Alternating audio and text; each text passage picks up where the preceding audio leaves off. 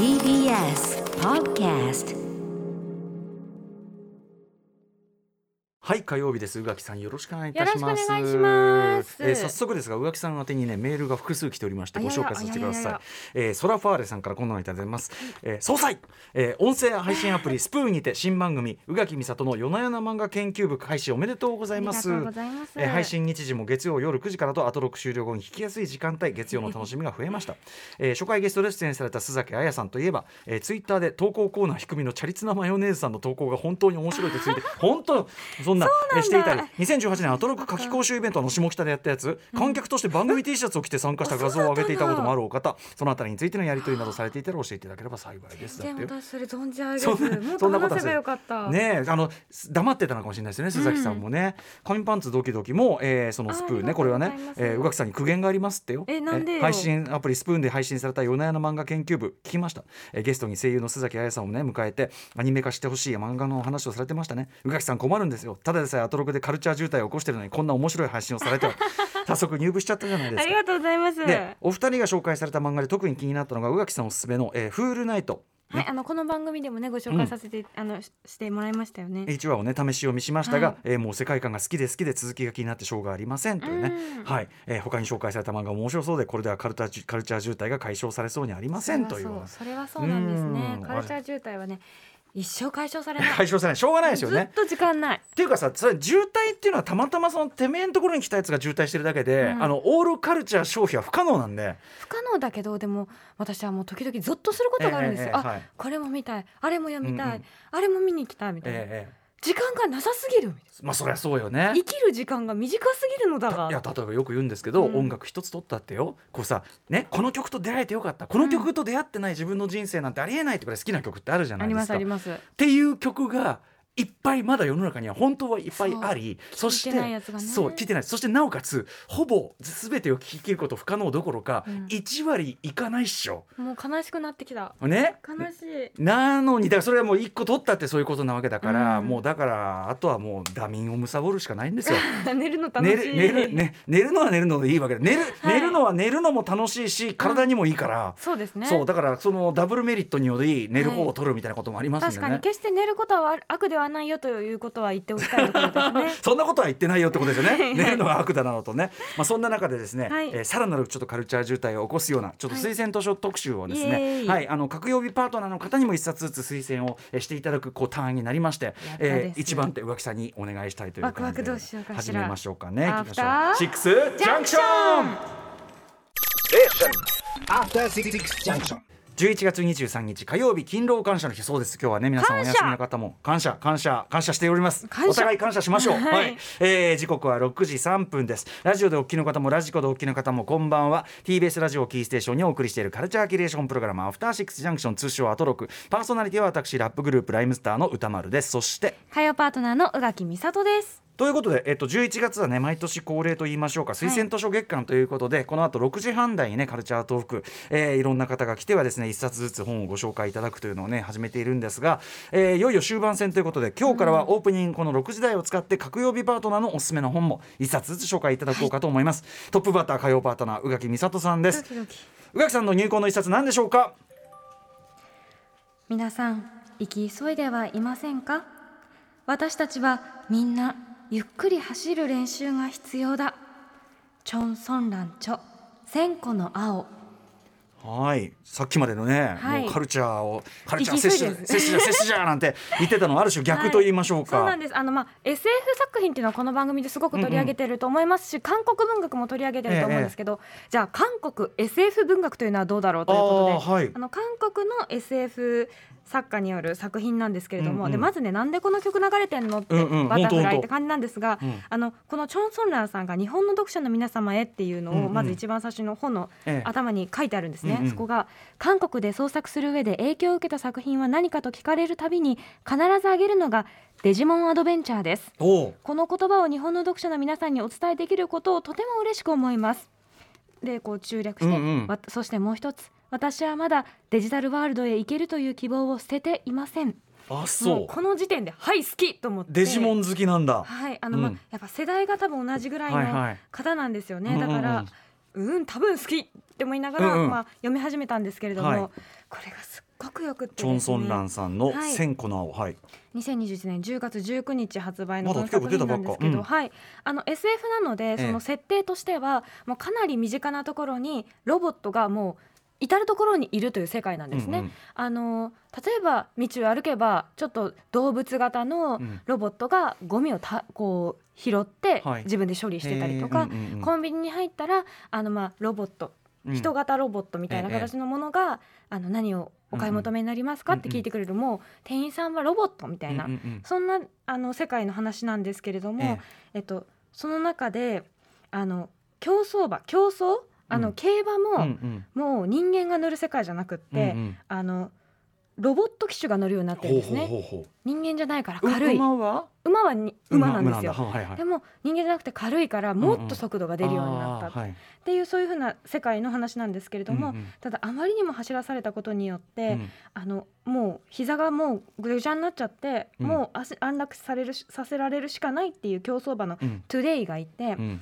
そんなトゥデイとずっと一緒に走ってきてあもうこの子は足が壊れてしまうと思って、うんうん。自らあの落ちる落馬するっていうことをしたせいで、まあ、自分も壊れてしまって廃棄直前のロボット騎手コリーっていうのがいるんですけど、はい。この1頭と1人のロボットええ。と出会ったのがある、まあ、家族なんですよね。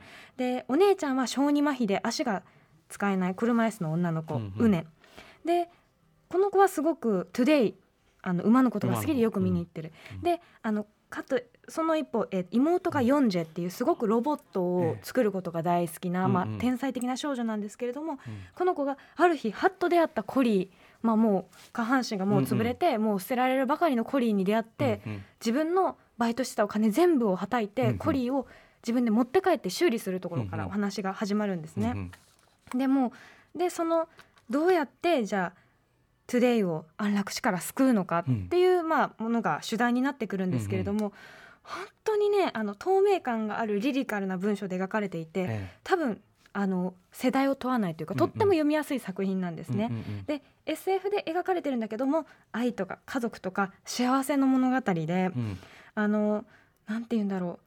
違う世界の話のはずなのにすごくこう自分たちの話をしてるように感じられる作品でそれはきっとすごく近い国で描かれているっていうことも一つあのポイントにあるのかなというふうなことも思いました。うんうん。で人間の楽しみのために、まあ、壊れる寸前まで走らされるトゥデイっていう、まあ、馬。はい。まもうそれを筆頭にいろんな生き物がはい。人間のせいで、まあ、殺されてるよね、うん。失われてるよね。なんて絶望的な生き物なんだろうっていうことを描い、まあ、アニマルライツみたいなものを描いてるし一方でただ車椅子っていうだけで行けない場所があってうん。越えられない壁があってでもちょっとスロープを作ったりするだけでいいのに、うんうん世界世間の人は全部をその人に集約させて、うん。いや私たちは歩けるのであなたが足の手術を受ければいいんじゃないですかっていうことにこう集約されてしまう、うんうん。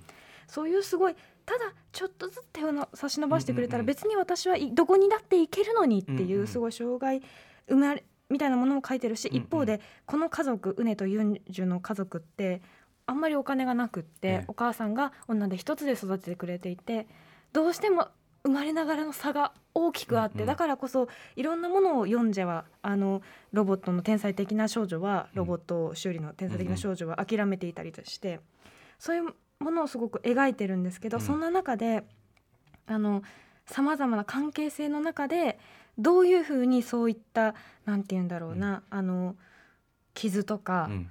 辛いものと立ち会とこう向き合って立ち上がって他者と向き合ってひいてはどうやって生きていくかっていうものを、こう自分たちなりに獲得していく姿をとっても丁寧に描いていて、読んでるとこう胸にスッと染み込んでくるというか、あ私も頑張ろうって思えるような作品なんですね。うんうん。章ごとにあの誰が会話するかってあの誰が主人公かっていうのが変わっていくんですよ。あの語り部が変わるというか、うんうんうんなのでいろんな関係性を本当に描いていて、うんまあ、姉妹の関係もそうだし一つどうしてもあのいろんなことを手伝わせてしまっているっていう負い目がある姉と、うんうん。何もかも諦めてる妹であるとか親子の話でもあったりとか、かつあのお母さんとお父さんは死別しているのでとっても大切だったお父さんを失ってしまったっていうお母さんの話であったりとかうん。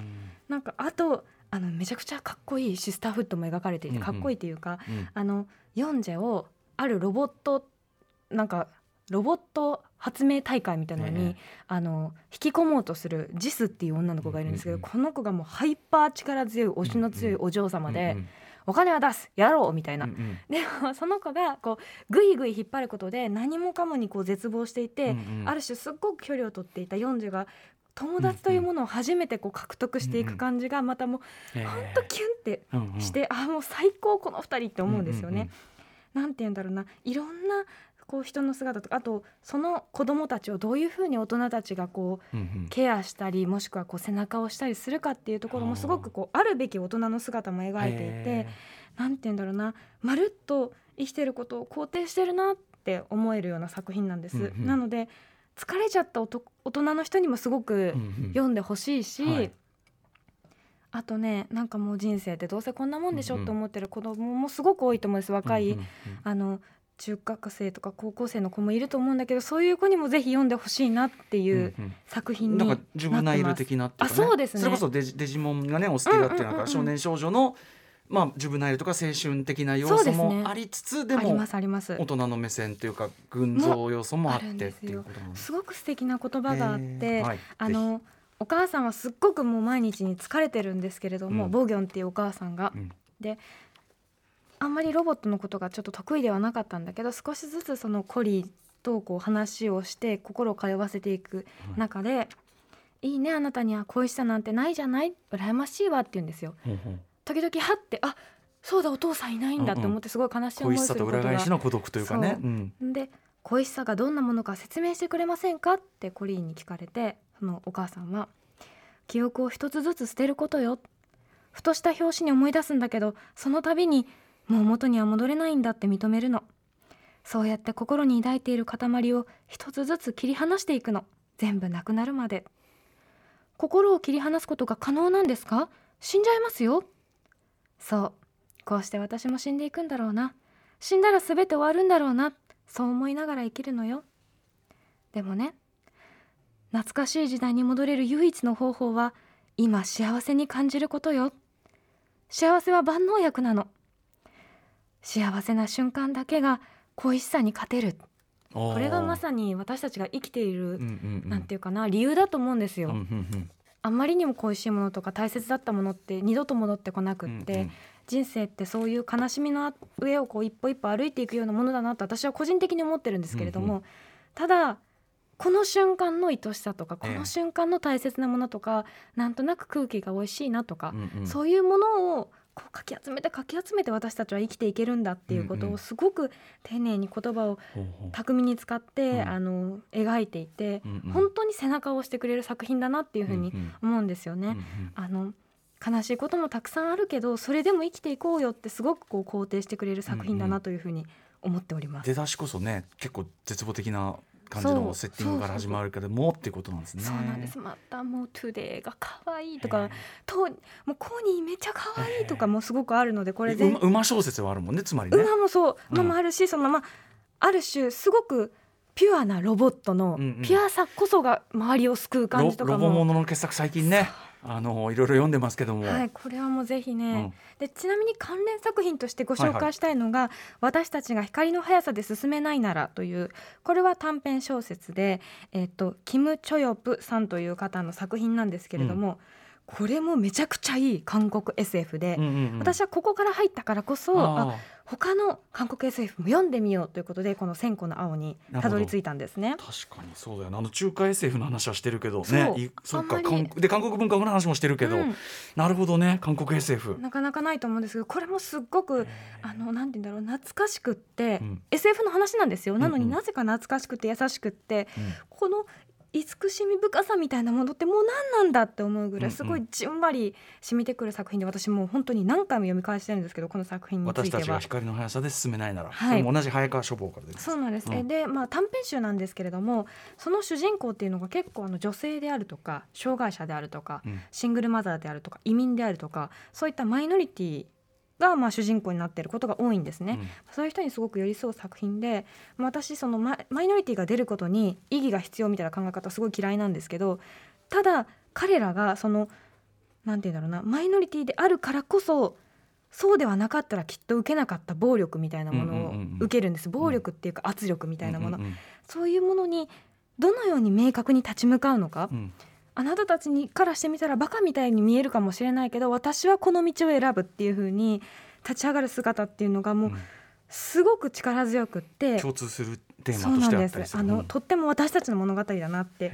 これもまた生きることの意味というか意義みたいなものをすごく問いかけてる作品だなっていうふうなふうに思っていて、うんうん。なんて言うんだろう。2つのこの作品チョン・ソンランさんとキム・チョヨプさんの作品を読んでいて思うのは、うんまあ、もしかしたら SF 作品というものを全てがそうなのかもしれないんですけど、なんて人間を愛しているんだろうって思うんですね。うんその SF というある種ちょっとこう日常とはかけ離れた、あのうん。テーマを用いているんだけれどもそこから浮かび上がってくるのってとってもに人間を愛してるうん目線眼差しだなと思っていてだからこそ読んでいてこんなにも染み込んでくるんだなっていうふうに思うのでこれはこれもまたぜひ読んでいきたいただきたい作品。あとねこの短編集の中の一つが「あのハチドリ」のキム・ボラ監督で映画化することがすでに決定しております。これ。は、えっと、私私たちが光の速さで進めないならの中の一編ね、スペクトラムという作品なんですけれども、えー、それじゃあちょっと私あれじゃないそのいわゆる念のために買っておくってやつ。そう念のために読んでほしい。あわかりました。そういう意味でもねちょっとまたさらにもう一個背中を押されましたけどこれ、これぜひ読んでください。うん。じゃあこれれを入り口にして、うん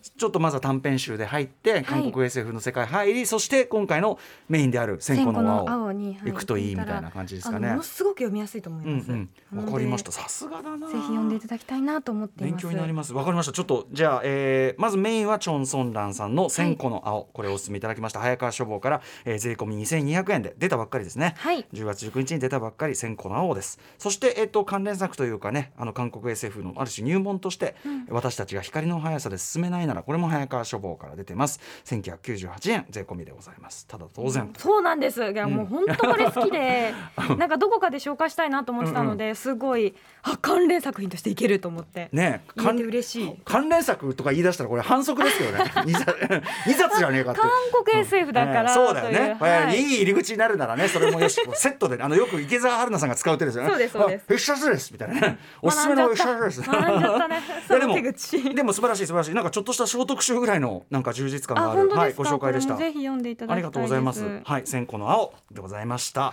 本日さすがでございますね。はい。はい。宇垣さんの推薦図書いただきました、はい。明日この時間は日々真岡アナウンサーがねおすすめ何を紹介してくるんだろう楽しみだな。ましたそんな感じでじゃあ本日のメニュー紹介いってみましょうかね。カルチャークリエーションプログラムアフターシックスジャンクション今夜のメニュー紹介です。この後すぐは毎日誰かがおすすめの本を話しにやってくるアドロック秋の推薦図書月間本日の推薦人は漫画が好きすぎる芸人吉川キッチュムさんが初登場です。めちゃめちゃ漫画読みとしてやっぱりねねお話聞くの楽しみ。うん、そして7時からは日替わりでライブや DJ をお送りする音楽コーナーライブダイレクト今夜のアーティストはこちら。DJ プロデューサー豆腐ビーツさんが登場火曜久しぶりかな、ねえ嬉しい。はい。月に一度のお楽しみ。今回も今回は生ミックスでクイズミックスね。やろなでもクイズがメインだって言い張ってますからね。はいクイズミックス披露していただきます。そして7時40分頃からの新概念テンション型投稿コーナー。マイスイート方面こんなに嬉しいことはない。はしばらくお休みです昨日から始まった期間限定の新コーナーエンタメ紹介投稿企画。コンテンツライダーほわほわアマゾン。これなんだもうさいもう幸せ。このタイトルコール言うだけで幸せ。